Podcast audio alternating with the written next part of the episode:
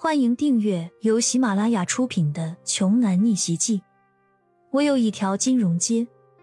作者：山楂冰糖，由丹丹在发呆和创作实验室的小伙伴们为你完美演绎。第五十五章，焦阳和刘慧敏二人之间就这么简简单单、清清白白的交流，在围观群众的眼里，可就没那么单纯了。我靠啊！刚才那是谁？校花刘慧敏，我没有眼花吧？没有没有，我也看到了。肖阳这哥们儿真牛啊！一下子就将两位校花都搞到手了，他也太厉害吧！看来这次是刘慧敏救了他。赵秃子恐怕要惨了。这种无良无德的人就不配当老师。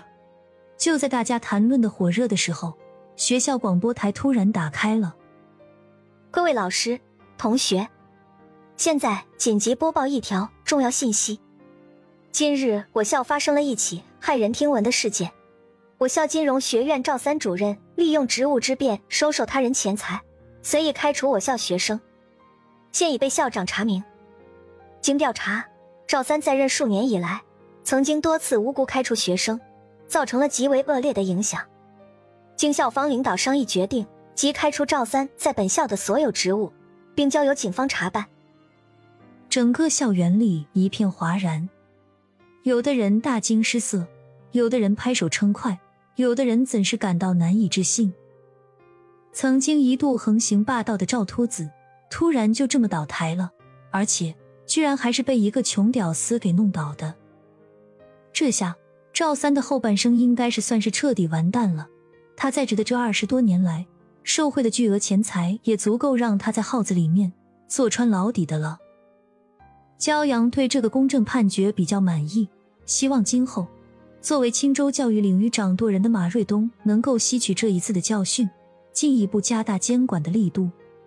只不过令焦阳心生遗憾的是，那些曾经和自己一样有过类似委屈和不公遭遇的校友们，也不知道他们的人生如今是个什么样子的。想来，假如焦阳的身份并不是亚洲金融街的少主人，恐怕这个时候他也早就已经和他那些前师兄师姐们一样，卷铺盖混出了江北大学的校门了。教育行业的不正之风，校园里各种霸凌的不良之人，是时候要大力整顿和清除一下了。焦阳觉得自己身上的责任更重了。张志恒在轮椅上发着脾气。他真的很想站起来打人，很想好好发泄一通，只是很无奈，他的手脚尽断，再想亲自对什么人动手动脚，那就是痴人说梦啊！所以他也就只能窝在轮椅里，动一动嘴皮子，骂一骂那帮不中用的狗腿子，来泄一泄自己心中的怨愤了。混蛋，又失败了！你们都他妈是废物！气死老子了！两次行动全部失败，这让他张志恒以后怎么再在江北大学混下去？如果再传到学校外面去，就连他们张家电缆集团的声誉也会受到一定的负面影响。这个时候，他手下的一个小弟战战兢兢的应了一声：“张胜，我们都没想到，刘慧敏竟然会直接去找了那个吴老头亲自出面处理。听说还有冯昌旭他老爸给吴老头打电话说要撤资。”施加了更大的压力，主要是刘慧敏替焦阳解的围，真的是他解围的？这怎么可能？张志恒不敢相信，刘慧敏怎么可能会对这么一个臭穷屌丝如此上心呢？见张志恒一脸怀疑，小弟立即掏出手机，打开了一段视频，说：“绝对是真的，翁少您看，还有人拍到了他们两个人一起出现在系主任办公楼的画面。”那个小弟一边说着，一边拿着手机给张志恒看。视频里最后的画面，刚好是两人交换微信的场景，看起来还真有一点暧昧的感觉。张志恒看到后不怒反笑，哈哈大笑了两声，才说道：“骄阳这小子竟然真的搞上了刘慧敏，好好好，他完了。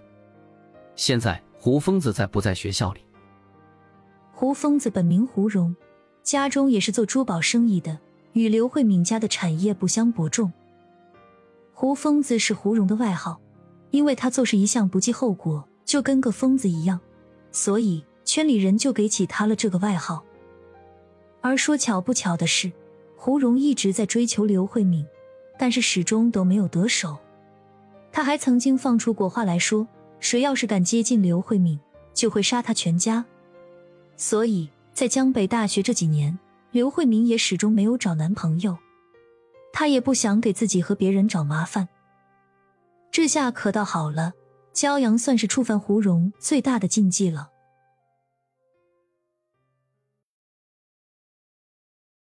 本集播讲完毕，想听更多精彩内容，欢迎关注“丹丹在发呆”。